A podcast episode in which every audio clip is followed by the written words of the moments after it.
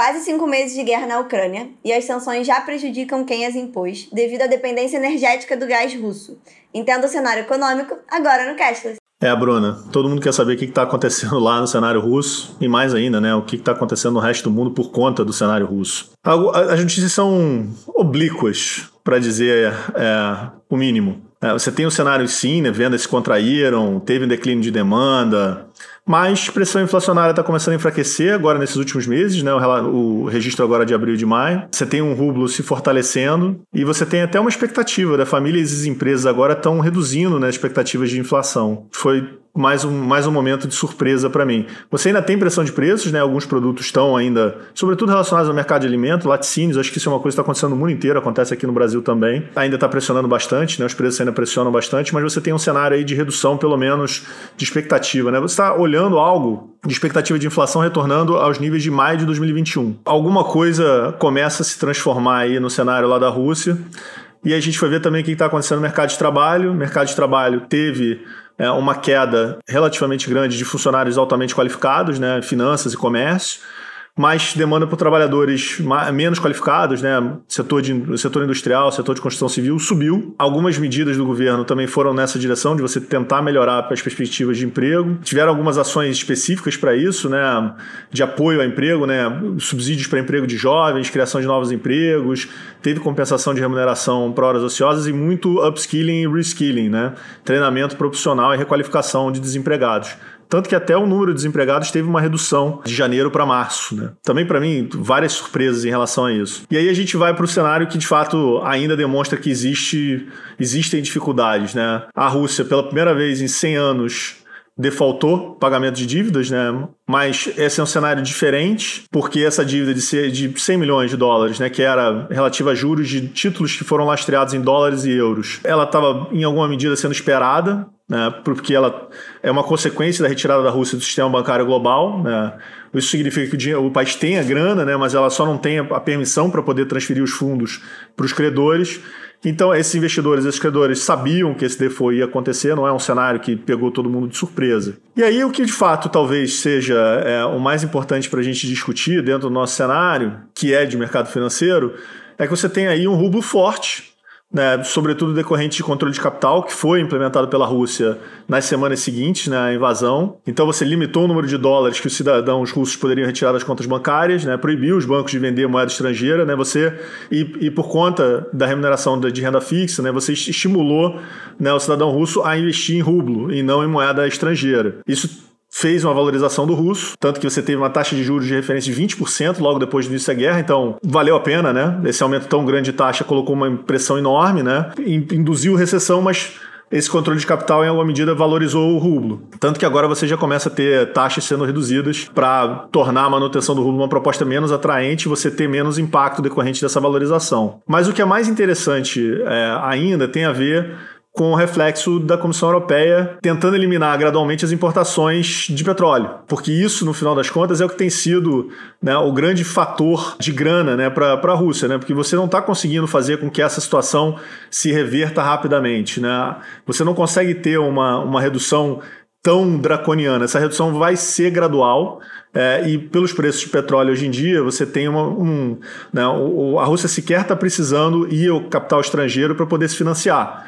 Então, é, esse é o cenário mais ou menos de curto prazo que a gente está vendo hoje em dia por conta da Rússia. É, e foi até uma coisa que, assim, essa questão da, do petróleo, do gás russo, de como lidar com, com essa dependência. A gente até falou no último episódio que a gente fez sobre Rússia, vai aparecer aqui em algum lugar para o pessoal clicar, que os especialistas deles falam assim: ah, estão impondo um bando de sanção agora, ok, isso vai criar um baque na Rússia de curto prazo, mas se se prolongar demais pode ter um efeito reverso e acabar prejudicando quem está impondo as sanções. Né? E agora essa questão de, do, do, petróleo, do gás, em geral toda a questão energética, está começando a mostrar esse cenário aparecendo, né? E aí, para se atualizar, né, do que estava acontecendo, do que aconteceu nesse meio tempo entre os dois episódios, até vi um, uma entrevista muito interessante com um cientista político russo. Perguntaram para ele assim: ah, mas as sanções funcionaram? E aí ele respondeu que depende do critério, né? Ele falou assim: ah, se você está considerando que você queria um colapso rápido e completo da economia da Rússia, não.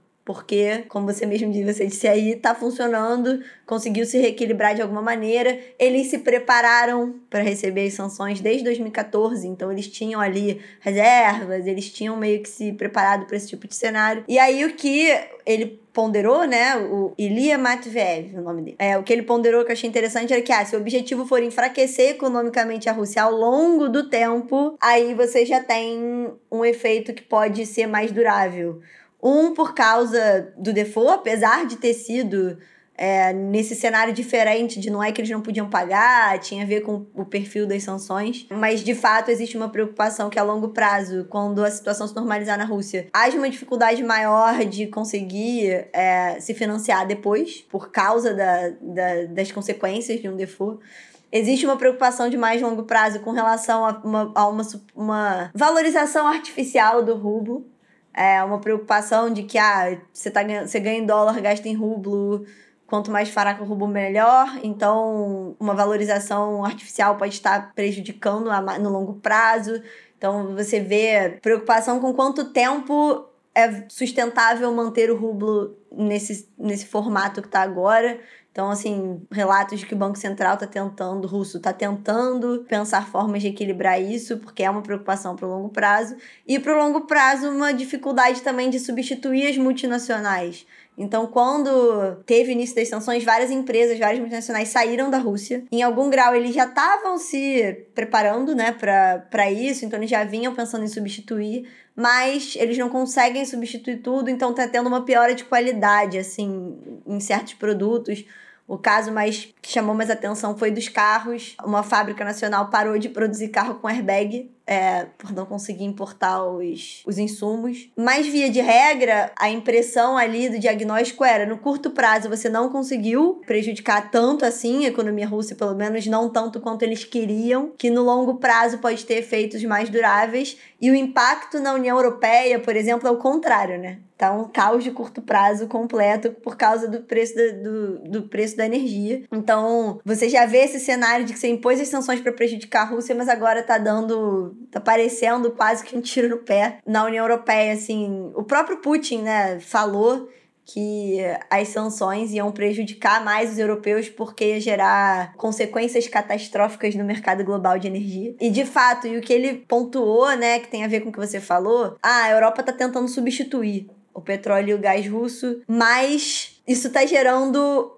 aumento nos preços também. Então, para a Rússia é meio que assim, tá livre, tá vendendo para a Índia, tá vendendo para a China, já tá vendo de vender para o Brasil. A Rússia não está exatamente preocupada nesse momento com isso, e enquanto isso, a Alemanha, a França sofrendo com preços muito altos de energia, inflação muito forte e começando a ter uma pressão, né, tanto da população quanto de alguns governos europeus para resolver o problema, porque tá gerando consequências internas, né? Então assim, a população começa a ficar descontente com o governo, o governo começa a ficar descontente com a ideia de ter que não poder usar o gás russo, o petróleo russo ou controlar o quanto eles podem importar e não conseguir controlar essa inflação. Então a gente já vê um cenário em que a União Europeia está meio que não exatamente perdida, eles têm lá suas propostas de como lidar com a questão, mas botaram a sanção e agora estão tendo que lidar com a consequência delas dentro de casa. É, a mesma coisa está acontecendo nos Estados Unidos, né? Você vê, até recentemente eu, eu tava vendo uma matéria no New York Times dizendo que os, os próprios democratas, hoje, né, esse cenário pode se alterar até ao longo da próxima eleição querem um outro candidato democrata que não Biden. É, e isso está muito, tá muito relacionado com o que está acontecendo com a inflação, né? Aliás, a gente fez um vídeo sobre é, inflação nos Estados Unidos, o pessoal aí da produção bota aqui para o pessoal ver. Pegou até 8%, 8,6% no mês passado, né? E isso é diretamente relacionado ao aumento dos aluguéis, custo de mão de obra, mas, acima de tudo, digamos assim, o impacto que você teve em commodities decorrendo no, do pico de preço de petróleo, a razão número um para você ter essa inflação nesse grau que a gente está vendo. Aliás, também outra matéria no New York Times falando sobre o impacto dos aluguéis em Nova York, né, que foi muito forte pós-pandemia. Né? As pessoas estão vendo esse, esse efeito é, em, vários, em vários fatores de preço que são relevantes para a pessoa, né? sobretudo moradia. Então, quando você olha que esse isolamento na Rússia de fato teve um impacto em PIB muito grande, mas, pelo outro lado, a Rússia ainda tem uma influência muito grande nos preços globais de energia e alimentos. Então, assim, isso diretamente tem um reflexo nos preços que a gente está vendo na cadeia global, né? Como você falou da Europa, isso também está acontecendo nos Estados Unidos. E aí as pessoas começam a falar pela primeira vez,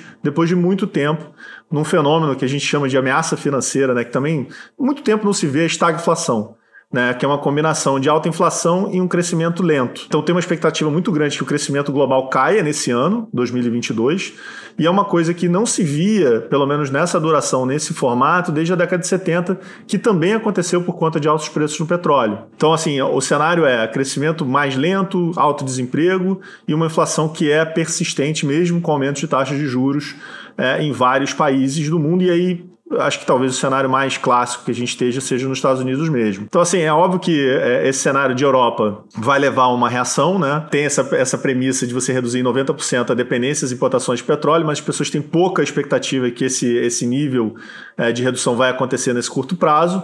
Então, você ainda continua com um grau de dependência muito alto e, ao mesmo tempo, você vê um, um geo-redirecionamento da Rússia, né? Para a China, para a Índia, como você falou, e também para o Brasil, né? Você tem negociações agora acontecendo de compra de petróleo do lado de lá. Só que essa espiral de preços de energia acontece no mundo inteiro. Então a gente vai acontecer e vai continuar acompanhando em 2022, muito provavelmente um cenário que já se mostrou nesse primeiro semestre para o segundo semestre também. É, e fica, fica uma, uma sensação assim de que ah, de alguma forma a Rússia estava preparada para lidar com esse tipo de sanção, se preparou antes e União Europeia e Estados Unidos, o Ocidente não se preparou tanto para ter que lidar com as consequências das sanções que eles impuseram dentro dos seus próprios países. Então a questão da inflação energética está pautando quase todos os debates, influenciando quase todas as discussões em muitos países e chega no nível de estar tá impactando inclusive o debate de finanças verdes. Inclusive a gente tem vários vídeos sobre finanças verdes no canal. Então, assim, pessoal, se inscreve, dá aquela moral pra gente continuar produzindo conteúdo legal para vocês. Porque o debate de finanças verdes, ele vinha sendo feito em um mundo com pouca inflação, né? A gente enfim, falou sobre várias vezes. Mas agora que está tendo uma inflação alta, já começa a bagunçar a discussão. E em parte porque a estratégia da União Europeia para depender menos da Rússia, né, do petróleo e do gás russo, é avançar com muita é, força para a transição verde, eles querem diminuir o tempo de transição, e aí não necessariamente por preocupação com as metas ambientais, mas porque querem diminuir a dependência energética. E isso está gerando um outro debate sobre se esse movimento em si não pode causar uma inflação. Tem a ver com a questão da transição, né? Tipo, a gente, quando fala de finanças verdes, fala que tem o risco de transição, que é você fazer a transição rápido demais e isso gerar algumas quebras em cadeias de produção, gerar efeitos em inflação.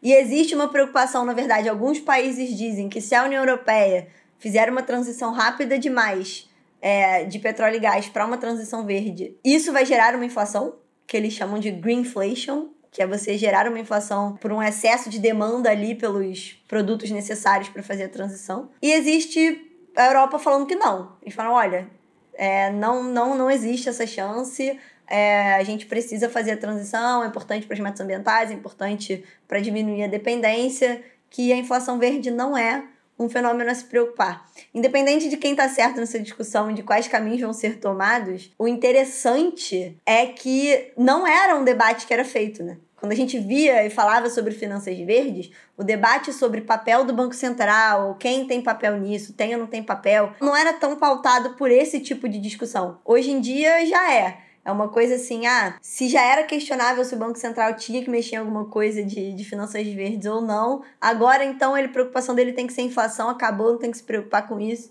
Enquanto tem o pessoal falando, não, tem sim.